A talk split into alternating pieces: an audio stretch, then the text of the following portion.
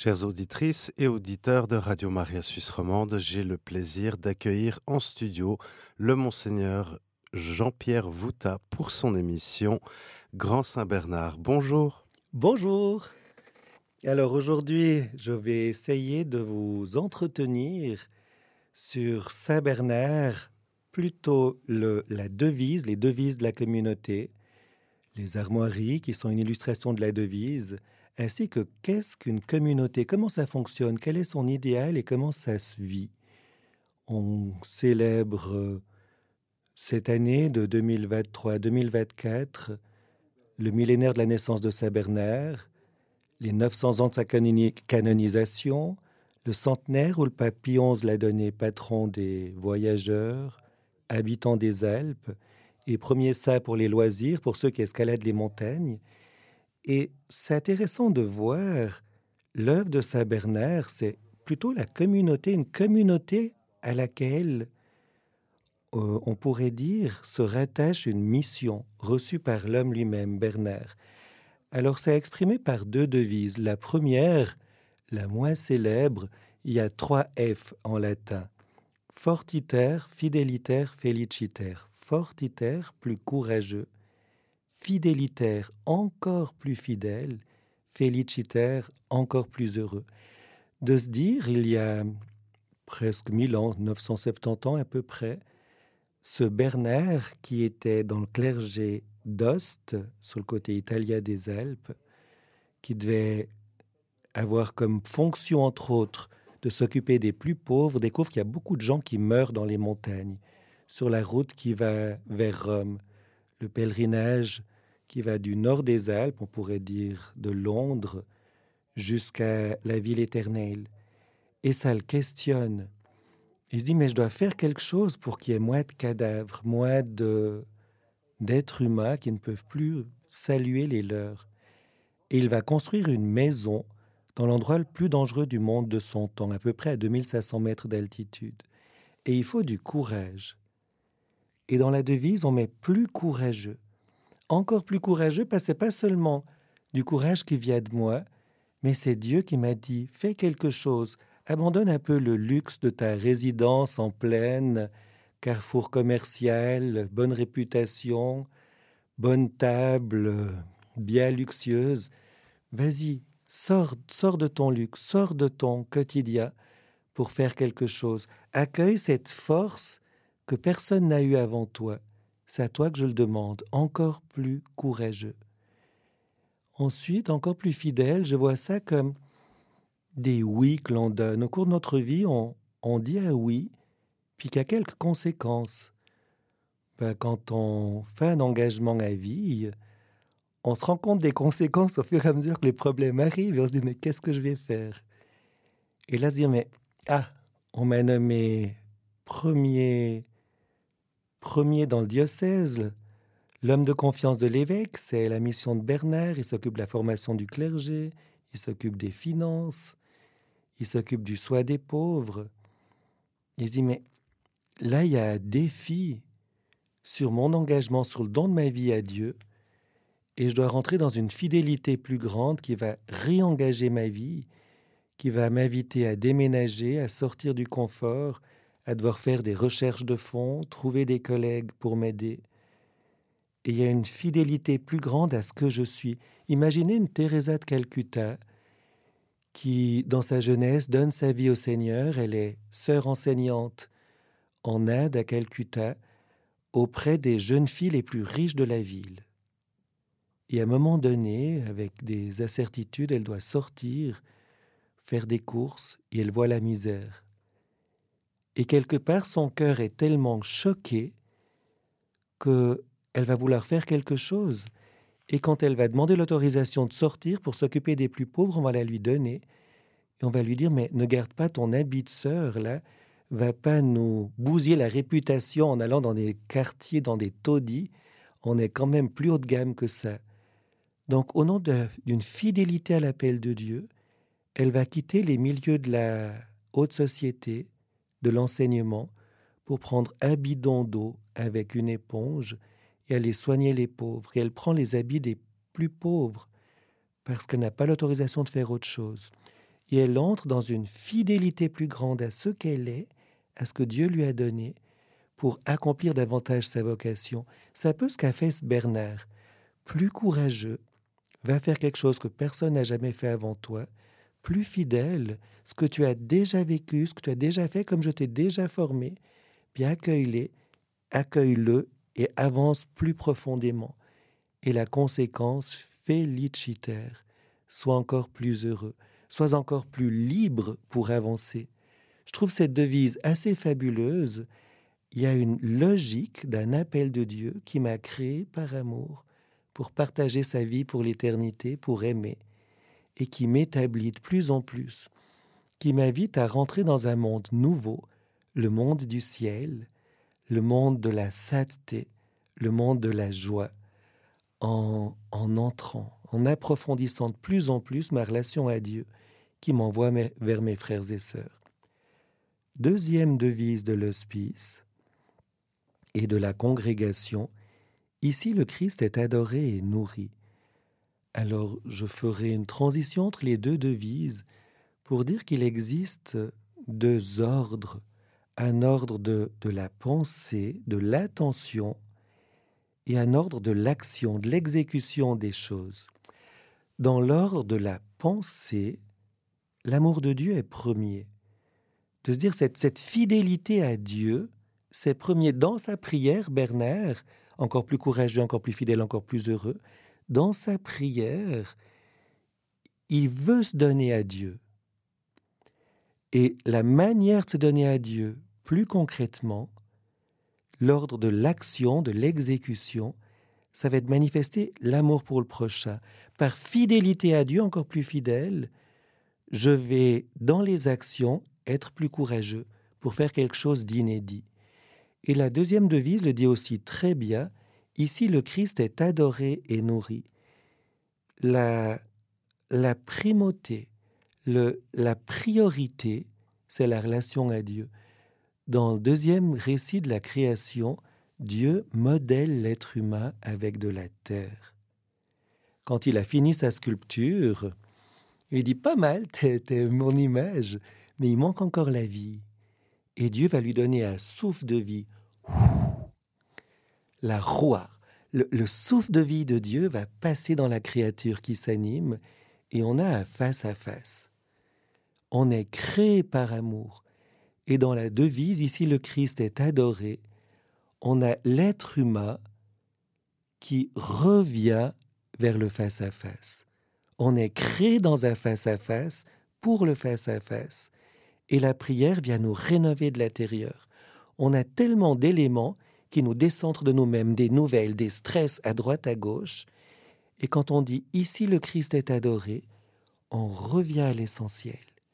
Dieu qui nous crée, qui nous façonne, il continue son œuvre en nous disant mais prends du temps pour m'écouter, pour méditer la parole de Dieu, pour laisser ma vie grandir en toi. C'est la priorité absolue dans l'attention. Et dans l'ordre de l'action, ici le Christ est nourri. On a souvent des prières embêtantes. Les plus, les plus fréquentes, c'est pardonne-nous nos offenses comme nous pardonnons, après qu'on soit disputé avec quelqu'un. On sait bien que de rester à prier, ça suffit pas, parce que ça va te réconcilier, ne laisse pas le soleil se coucher sur ta colère. Il y a toutes ces choses qui travaillent dans notre cœur. Fous-moi la paix, de maintenant je prie. Non, c'est pas ça que je te demande. Il y a quelque chose à réparer en ce moment. Il y a une responsabilité d'homme que tu as. Le face-à-face avec Dieu te donne des intuitions, te restaure, mais te donne une responsabilité. Et quelque part, en prenant cette responsabilité, si l'ordre de l'attention est premier dans le cœur, l'ordre de l'action est premier dans la réalisation. On peut voir l'amour de Dieu par la manifestation dans l'amour du prochain. Et la devise, ici le Christ est adoré et nourri, met ensemble ces deux éléments. La vie de prière nous invite à une transformation intérieure qui nous aide à voir clair sur les priorités pour avancer. Et pour Bernard, l'ordre de l'exécution, de l'action, ça va être prendre des amis, de discuter, pour quitter le confort d'une ville confortable, d'une situation sociale remarquable, une des meilleures, pour aller construire une maison qui fait à peu près 20 mètres sur 15 peut-être, sur deux étages, à 2500 mètres d'altitude, il faut toutes sortes de collaborateurs. D'abord, un financement. Il faut des gens qui trouvent euh, comment acheminer de la chaux. Il y a à 150 mètres de l'hospice la tour des fours, ou la tour des fous, qui est une, euh, une espèce de montagne tordue, une pyramide euh, qui, que l'on peut exploiter où il y a de la chaux. Il faut prendre des cailloux, on peut récupérer les anciens cailloux qui étaient sur les constructions romaines du col. On doit réfléchir pour avoir des maçons, trouver un endroit pour construire où il n'y a pas d'avalanche. Donc il faut toute une sorte de réseau de compétences économiques pour pouvoir avoir de quoi travailler, puis des êtres humains qui sont d'accord d'entrer dans cet idéal pour construire une maison plus grande que la plupart des cabanes de club alpin qui ont été construites au 19 et 20e siècle, et de faire ça il y a 970 ans. Donc on voit ce réseau humain qui se met en place. Ici, le Christ est nourri. Il faut construire les structures. Et cette devise est extrêmement belle parce qu'elle montre cette solidarité humaine entre des êtres humains, des hommes, des femmes. Pour faire la cuisine, c'est mieux qu'il n'y ait pas uniquement des hommes, parce que ça risque d'être assez raide, pas nécessairement bien cuit. Il faut une espèce de complémentarité, des gens qui cultivent leur jardin en plaine.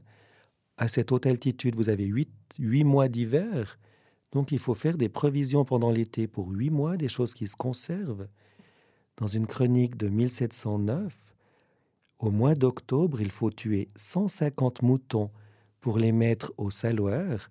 Donc il faut des quantités de sel astronomiques pour que la viande se conserve, pour faire de la viande séchée avec à peu près tout, des saucisses. 18 vaches qu'on met au saloir, c'est un travail monumental, il faut ces animaux. Donc il y a toutes sortes de paysans qui se mettent en route. La communauté a besoin de donateurs qui vont donner des terrains agricoles. Vous avez tous ces réseaux humains, ensuite les draps, la literie. Il faut quelqu'un qui la fabrique, des gens qui la nettoient. Et vous avez tous ce réseau humain qui se met en route. Ici, le Christ est nourri. Pourquoi est-ce qu'on se met au service de l'être humain? Parce que Dieu on a, l'expérience de sa rencontre par la prière dans le face-à-face. Et ça peut l'histoire toutes les communautés religieuses sur la terre, beaucoup de communautés humaines. Une intuition d'un être humain est reconnue comme porteuse, venant de plus loin que la personne, venant du cœur même de Dieu, du face-à-face lorsque Dieu l'a imaginé et créé, et ça se met en route. Et le début de la devise est tellement beau Hic Christus, ici le Christ. Ici, c'est sur le col du Grand Saint-Bernard, c'est dans les autres lieux de la communauté. Ici, c'est ma propre vie. Et ici, c'est le Christ, ça a un sens. Avant Jésus-Christ, le col du Grand Saint-Bernard, on l'appelait le Montjoux. Je suis encore officiellement, dans les termes latins, le prévôt de la congrégation des saints Nicolas et Bernard de Montjoux. Quant à lieu a déjà un nom, dans l'Église, on transmet, puis c'est noté, c'est noté depuis bientôt mille ans au Saint-Siège, le nom est resté. Le mont Joux, c'est la montagne de Jupiter. Au sommet du col du Grand Saint-Bernard a été construit, probablement dans les années 50 de notre ère, un temple dédié à Jupiter, le roi des dieux romains.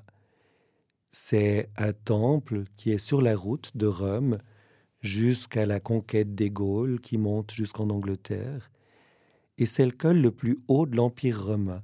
On a voulu noter dans la géographie romaine, ça c'est le mont Joux, la plus haute des montagnes où passe une route pour l'Empire, elle est offerte au plus grand des dieux. Et lorsque Bernard construit son hospice il y a 970 ans, il va le mettre sous la protection de Saint Nicolas, le patron des voyageurs, pour dire ben ici on va désormais adorer le Christ. C'est plus Jupiter le patron, c'est plus la loi du plus beau, du plus fort, c'est plus le domaine des brigands, c'est plus le domaine du vent, de la tempête, de la montagne, mais c'est la domination du Christ. On va se mettre au service des êtres humains, indépendamment de leurs convictions. C'est le règne du Christ. Et avant Jupiter, c'était le, culte de Pen, le dieu celte des sommets. On connaît le nom par Bélénos dans Obélix et Astérix. Le ciel nous tombe sur la tête, il y a différentes divinités. Mais Pen, c'est la divinité des sommets du temps des Celtes. Et on a encore sur les cartes géographiques, si on regarde les Alpes de la région du tunnel du Mont Blanc au tunnel du Grand Saint-Bernard, c'est les Alpes Pennines, en l'honneur de ce dieu Pen des sommets. Dans notre géographie, dans l'histoire, dans des dénominations qui restent jusqu'aujourd'hui, on a encore ces noms des anciens, des anciens dieux. Et avec Bernard, on dit ben, ici c'est le Christ. Ce qu'on fait, c'est par amour de Jésus, pour qu'il soit aimé. Il est le centre de ma vie, de ta vie, de notre vie. Eh bien, vas-y. Et ici, c'est une décision qu'on prend dans ma vie, là où je passe. C'est désormais l'autorité du Christ qui passe, qui marche, qui parle, qui touche les personnes, les cœurs et qui transforme toute chose. Alors les deux devises de l'hospice, la congrégation, nous disent la même chose. Il y a un ordre de l'attention, c'est l'amour de Dieu, c'est le face à face. Dieu m'a créé face à face, m'a donné son souffle. Par la prière, je le laisse me restaurer, me vivifier, me rénover, faire toute chose nouvelle pour aujourd'hui.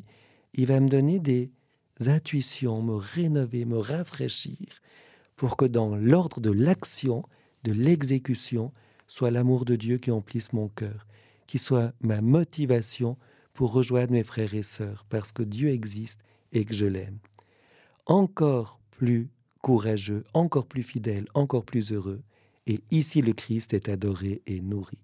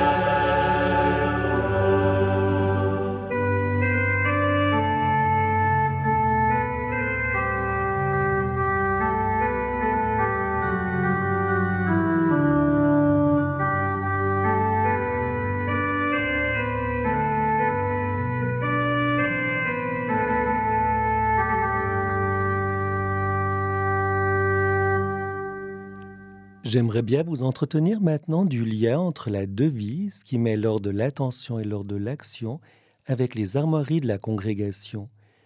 Je vais donner un exemple vécu. j'ai été élu prévôt du Grand Saint-Bernard le 19 avril 2023.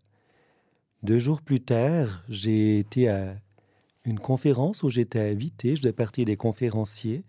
Daniel Rosis, que vous connaissez, l'excellent journaliste, humoriste, très cultivé, euh, m'avait préparé à gag. Donc, c'était euh, au musée de Bagne, une conférence sur plusieurs tableaux du prévôt Rosis du Grand Saint-Bernard. Il y a eu cinq ou six tableaux de lui qui ont été faits. En les comparant, c'est assez intéressant. Je devais parler des armoiries. Et cette espèce, j'ose dire d'abruti, a fait un gag que j'aurais pas beaucoup apprécié. Il a préparé, euh, avec deux ou trois mois d'avance, les armoiries du prévôt du Grand Saint-Bernard, si l'archiviste Jean-Pierre Vouta avait, euh, serait prévôt. Et j'ai été élu prévôt euh, deux jours avant la conférence. Et ça m'a fait un choc. J'avais travaillé donc sur les armoiries des prévôts, sur le sens des armoiries, et en les voyant, j'ai fait une expérience intérieure sur le sens des armoiries. Les armoiries se lisent comme les numéros de plaques. Donc, c'est-à-dire la droite et la gauche. C'est pas les miennes, mais c'est celle de la personne qui est photographiée. Si vous photographiez quelqu'un au volant. Donc, la droite de l'armoirie, c'est à ma gauche quand je la regarde. Et quand j'ai vu cette armoirie, j'ai vu donc à ma gauche, à d'estre, en mot sympathique d'héraldique, les armoiries de la congrégation, et puis sur l'autre partie, les armoiries de ma famille.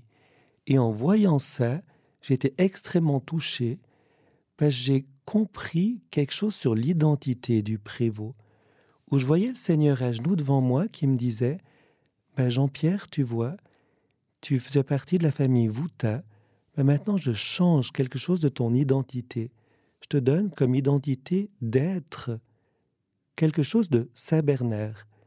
La famille de Saint-Bernard, la communauté, le charisme, les devises, tout ce que j'ai donné à Saint Bernard, qui a été reconnu dans l'Église au cours du temps et conservé précieusement, c'est maintenant toi. C'est à toi que je mets ça dans les mains. Je voyais un peu comme dans la parole de Dieu, quand Dieu dit à Moïse, je mets devant toi la vie ou le bonheur, la mort et le malheur, Dieu se met genoux devant Moïse et lui dit, choisis la vie. Et j'avais cette image qui est venue avec une immense force, qui a vraiment touché mon cœur, de, comprendre en voyant l'armoirie, Seigneur qui se met genoux devant moi, puis qui me dit, mais tout ce que j'ai donné à Saint Bernard il y a mille ans, une mission, un amour, une communauté, des gens qui passent depuis des millénaires sur le col du Grand Saint Bernard, dans vos maisons, dans les paroisses, ces personnes qui se confient à vous, toute cette chose très belle reconnue par l'Église depuis un millénaire à peu près, eh bien je te le donne à toi tu es désormais membre de la famille de Saint-Bernard, tu as cette responsabilité en étant Jean-Pierre. Sois à la fois pleinement toi-même et à la fois accueille cette transformation dans ton identité. Et cette espèce de sale gamin qui avait prévu ça comme gag a fait un truc, une armoirie qui m'a touché au cœur. Je me suis dit, faire des armoiries de, de prêtres, d'abbés réguliers, en 2023 dans un contexte énorme a des abus et autres, mais est-ce que ça a sens? Parce que les armoiries, c'est ce qui est porté par des chevaliers sur leur cheval pour protéger leur cœur, pour partir au combat.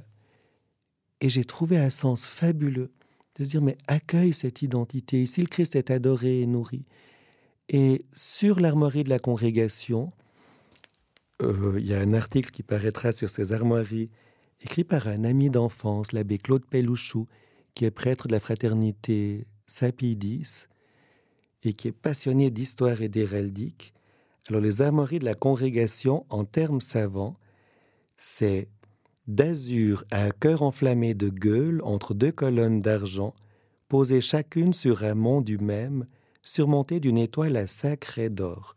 Je pense que vous avez tous compris. Je vais traduire en langage euh, que je peux comprendre un peu mieux vous avez dans les armoiries deux montagnes qui montent à droite et à gauche avec deux colonnes de couleur argentée.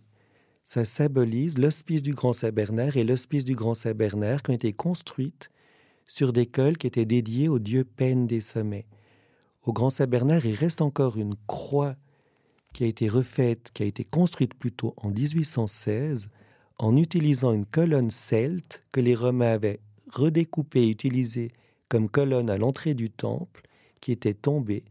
Et lors de la, fin des fouilles archéologiques du 18 et 19e siècle, ils ont retaillé cette colonne pour en faire une croix. Au col du Petit Saint-Bernard, où Saint-Bernard a aussi construit un hospice, qui entre la vallée d'Ost et la Savoie, vous avez une colonne qui est toujours debout, elle doit faire 3,50 mètres de haut, c'est en pierre verte, ces pierres qui sont utilisées parfois dans les moulins. Et ces colonnes, déjà lieux de culte ou objets de culte, probablement les plus anciens de nos régions, se retrouvent sur ces montagnes pour symboliser ces deux montagnes, le col du Grand Saint-Bernard, le col du Petit Saint-Bernard. Ça symbolise aussi toutes ces difficultés des êtres humains qui doivent passer des, moments difficiles, monter à des, des altitudes essoufflantes, difficiles. C'est tout ce, ces difficultés de la vie humaine où le Seigneur nous dit, mais c'est là que je te mets. Aide les personnes à passer dans des moments difficiles. Entre ces colonnes, vous avez un cœur de couleur rouge. Ça symbolise les hospices, l'œuvre d'amour, d'hospitalité. Saint Augustin, dont nous suivons la règle de vie, qui est écrite dans les années 400, est souvent représenté comme un bonhomme debout avec évêque, chapeau pointu, mitre, bâton courbé, crosse, qui tient dans une main un livre, la règle de vie ou bien toutes ces... Il est docteur de l'Église, il a écrit tellement de livres qu'on pourrait l'entourer de livres, mais il n'en prend rien qu'à, et sur le livre, vous avez un cœur enflammé qui dit la manière de vivre, être uni au nom du Christ. Et puis au sommet de l'armoirie, vous avez une étoile qui doit être de couleur dorée, qui dit, ben, dans la montagne, dans la nuit, je peux me guider avec les étoiles, je peux trouver mon chemin, il y a une espérance qui, qui grandit. On peut avoir une lecture symbolique de l'armoirie, les deux colonnes qui représentent la solidité de la foi. L'étoile pour trouver son chemin, ça dit l'espérance, je vais arriver à destination. Puis le cœur, l'amour, la charité. Alors ces armoiries disent vraiment la mission de la congrégation. Ici, le Christ est adoré, le cœur, il est nourri, le cœur enflammé, ça sort, ça reste pas seulement à l'intérieur, ça irradie sur les montagnes, sur les lieux de vie.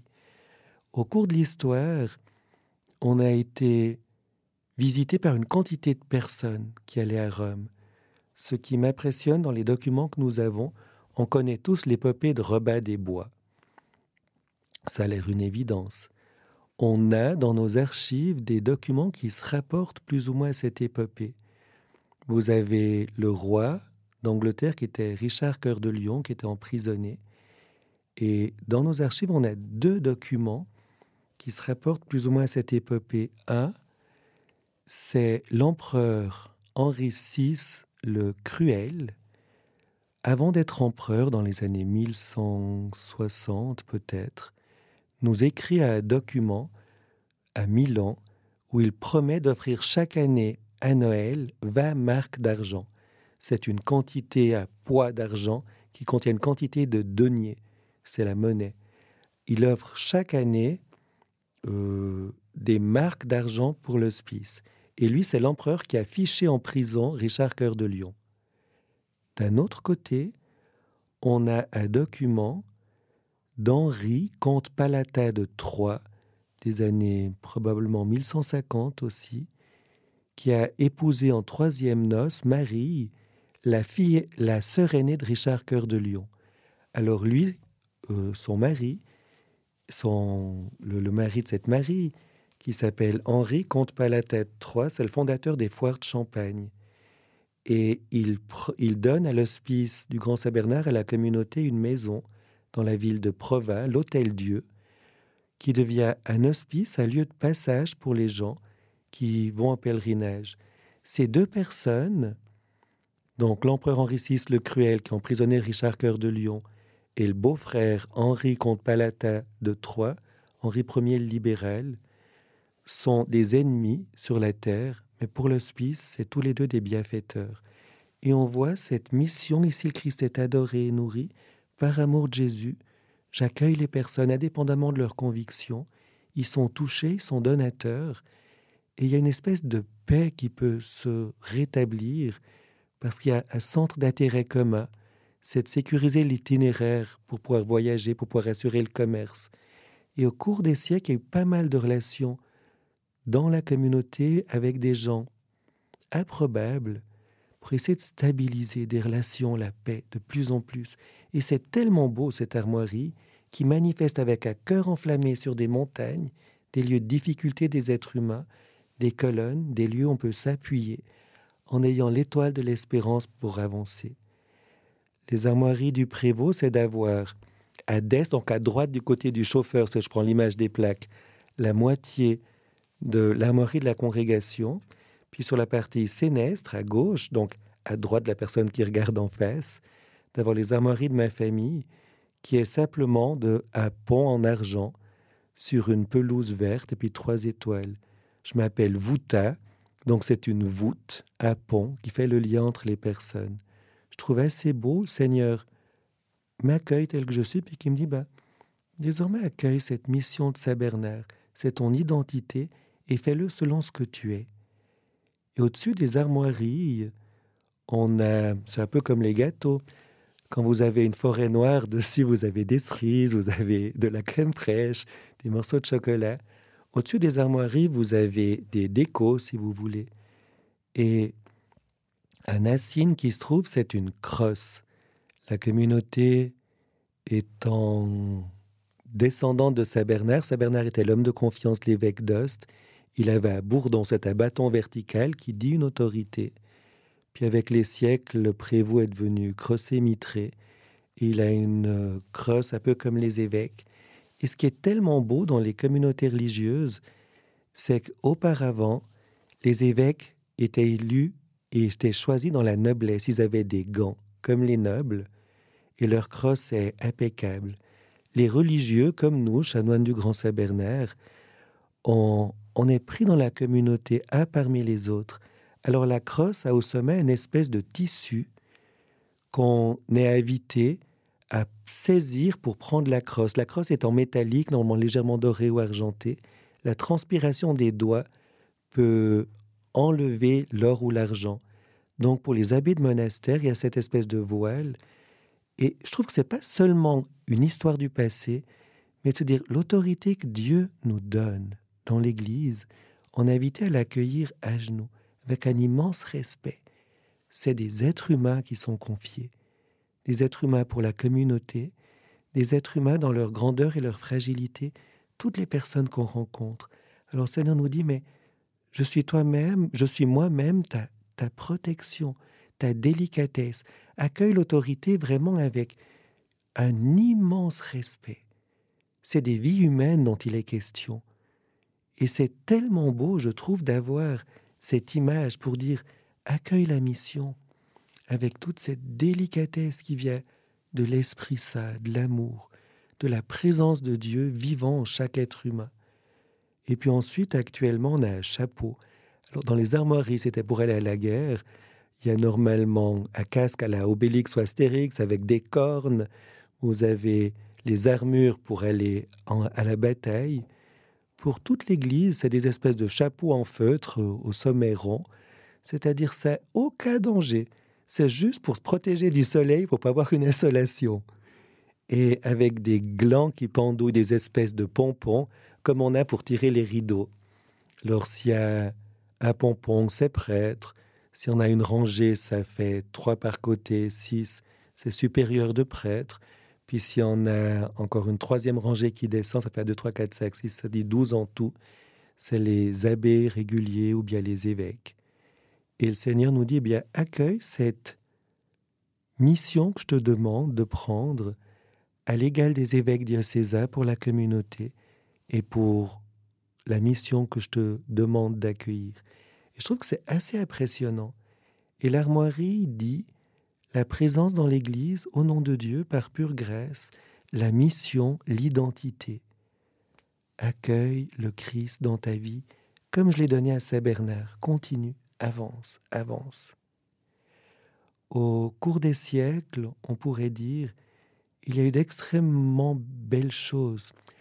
la communauté a accueilli cette mission et si le Christ est adoré et nourri dans l'attention, dans la manière de mettre en pratique, de manière très différente. Le plus ancien pèlerinage du diocèse de Savoie, qui a comme euh, le diocèse de Chambéry, si vous voulez, qui a comme euh, origine les chanoines du Saint-Bernard, pourrions-nous dire, c'est Notre-Dame de l'Aumône à Rumilly. Le dernier pèlerinage a eu lieu en mai 2023. C'est le plus ancien lieu de pèlerinage vraiment marial du diocèse. C'était une chapelle des chanoines du Saint-Bernard. Pour dire ici le Christ est adoré et nourri, vous avez une Vierge à l'enfant. La statue actuelle est du XIVe siècle. La Vierge tient dans une main l'enfant Jésus. Ici, le Christ est adoré. Puis, dans l'autre main, elle tient un petit pain. Ici, il est nourri. La manière d'accueillir la, la, mission du grand Saint Bernard dans la prière, ça a été pour un confrère de faire faire cette statue au XIVe siècle pour vraiment intégrer cette mission. Accueille le Christ, accueille-le, mais par la médiation de l'Église, de la Vierge, puis Prends soin de mes enfants, donne à manger, donne le Christ, donne la nourriture, sois présent, sois présent à table, sois présent dans le quotidien. Je trouve tellement beau tout ce que les armoiries peuvent dire, parler, communiquer.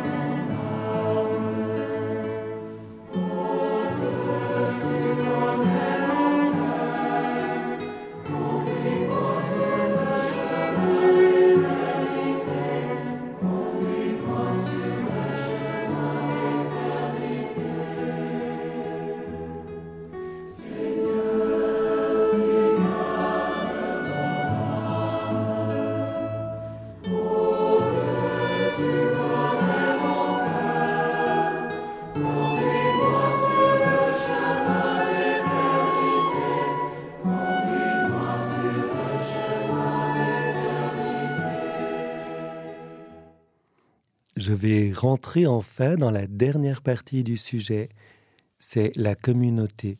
J'ai fait de longues introductions en parlant des deux devises de la communauté, des armoiries, et maintenant j'aimerais rentrer dans les manières de vivre. La règle de Saint Augustin que nous suivons a été écrite peut-être vers 391, peut-être vers 400, peut-être vers 427 par Saint Augustin, elle est très attestée.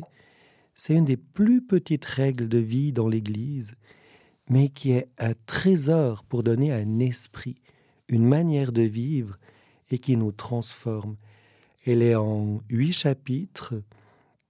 Le dernier chapitre, le huitième, nous donne l'esprit. Que le Seigneur vous accorde la grâce d'observer tous ces préceptes avec amour, comme des amants de la beauté spirituelle, répandant par votre vie la bonne odeur du Christ non pas servilement, comme si nous étions encore sous la loi, mais librement, puisque nous sommes établis dans la grâce. la manière d'observer la règle, c'est amant de la beauté spirituelle. Le mot amant a mauvaise presse, c'est pas tellement une bonne chose.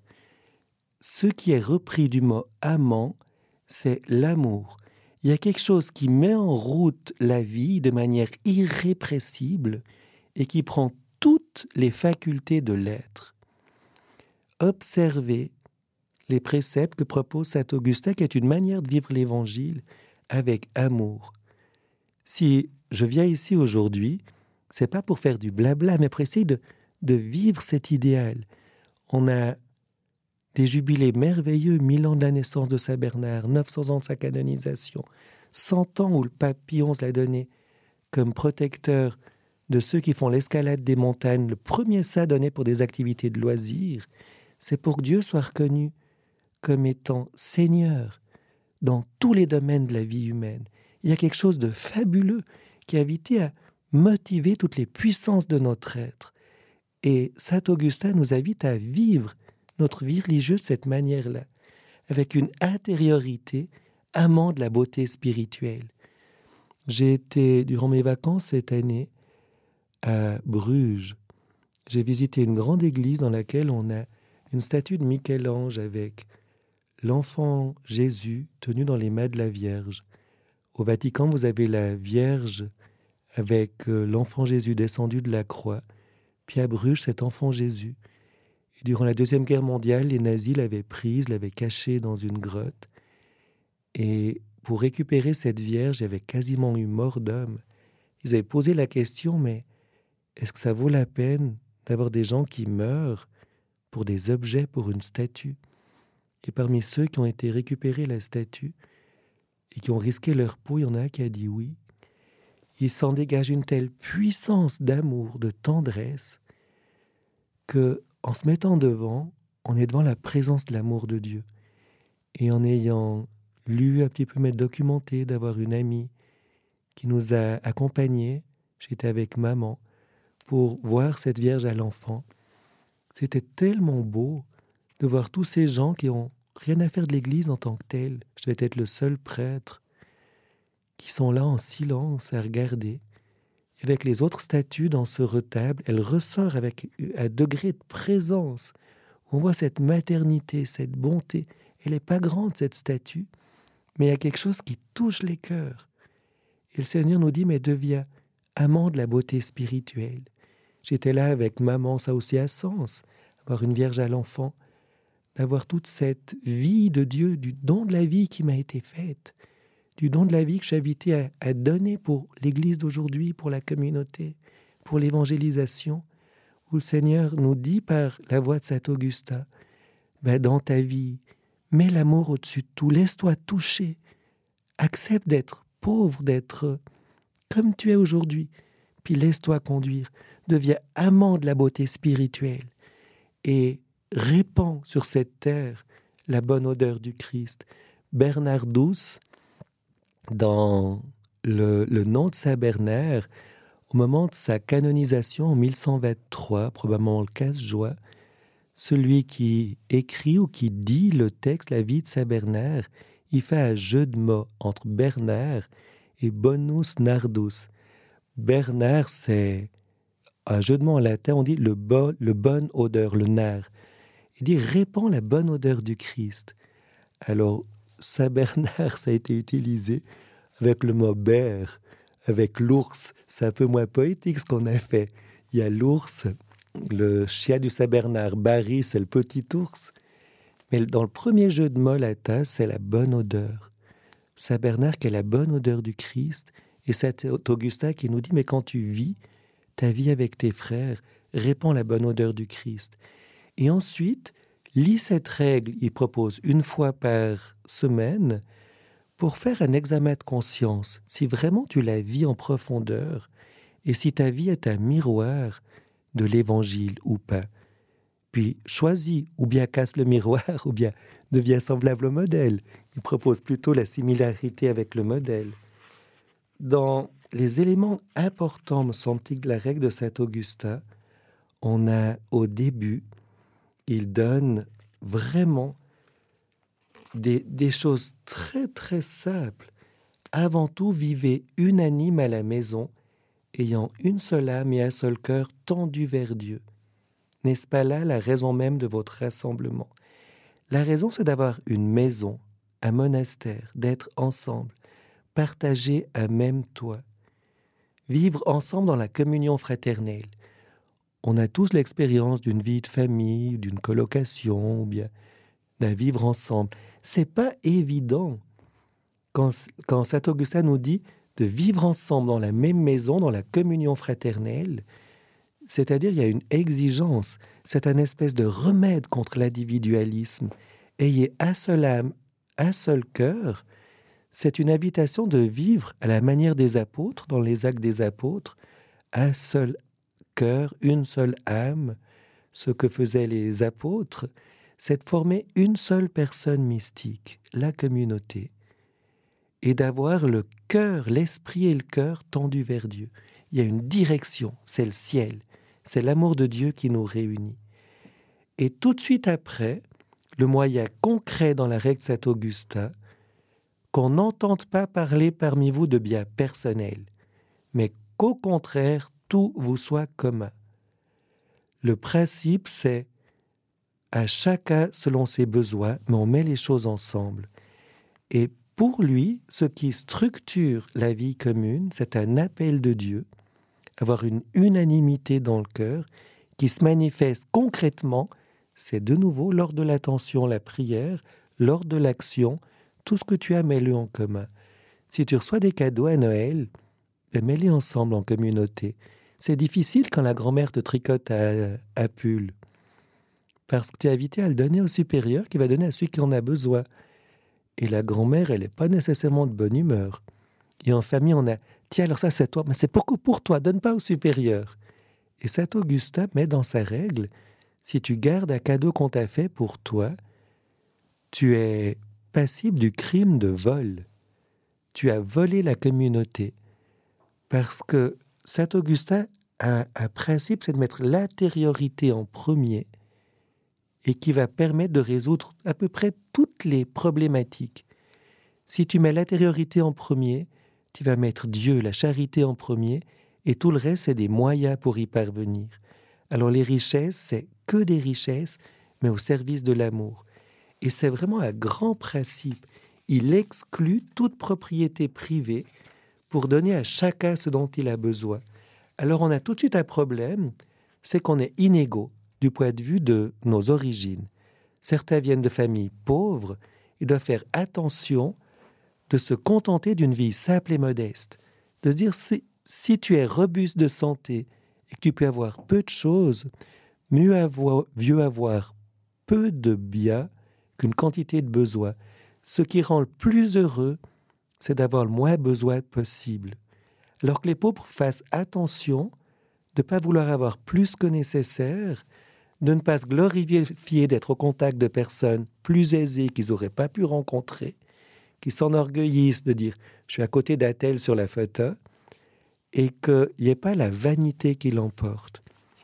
Et puis les personnes qui sont de milieux plus aisés, il faut aussi qu'elles apprennent à pas avoir honte d'être en présence de quelqu'un qui a un peu le saplet du village, de chercher la compagnie de ceux qui sont plus intelligents, plus beaux, de pas se dire mais là maintenant je suis en communauté, mais avant tu vois j'étais avocat, par exemple, de se référer à un passé et de pas se dire ben, la communauté peut vivre parce qu'en même hein, j'ai apporté tant de millions.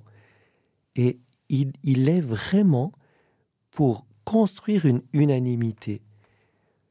Vivez donc tous dans l'unité des cœurs et des âmes, et honorez les uns dans les autres ce Dieu dont vous êtes devenus les temples. De se dire l'unité dans le respect est possible parce qu'on est tous image et ressemblance de Dieu. Dieu nous a imaginés, il nous a donné son souffle en nous criant Accueille ce souffle, accueille la vie, progresse et avance. C'est un grand principe de la règle de Saint-Augustin un autre principe dans la prière. Il a envie d'être assidu à prier dans des temps et dans des lieux. Il insiste sur les lieux, que l'oratoire, le lieu de prière, serve à la prière et uniquement à la prière. Parce que si quelqu'un veut prier en dehors des heures, lorsqu'il a un moment de loisir, ben, que la structure des bâtiments soit au service de l'intériorité. Si tu t'es disputé avec quelqu'un et qu'au lieu de lui donner le poids dans la figure, tu prends cinq minutes à l'église pour éviter que l'autre aille au service d'urgence, ben, tu fais une bonne chose. Ben, que dans la maison, il y ait cette possibilité. Que chaque fois, tu puisses déposer ton cœur, tu puisses revenir vers le Seigneur pour revenir vers tes frères et sœurs. Et du point de vue de la prière, il invite aussi de, de dire les choses avec cœur. C'est-à-dire quand tu pries, quand tu chantes, que ta, ton attention ne se focalise pas sur l'esthétique, mais que vive dans ton cœur ce qui est formulé par tes lèvres. Que l'intimité puisse être la ligne directrice de ta vie. Le troisième chapitre va entrer dans la frugalité, les mortifications, et ça part tout de suite des repas.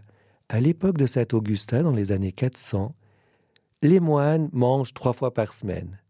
Alors lui, il introduit un repas par jour, vers 3-4 heures l'après-midi, en fin de journée, quand le soleil se couche. Et il dit, mais ceux qui n'ont pas la santé, qu'ils rompent le jeûne, qu'ils fassent le déjeuner.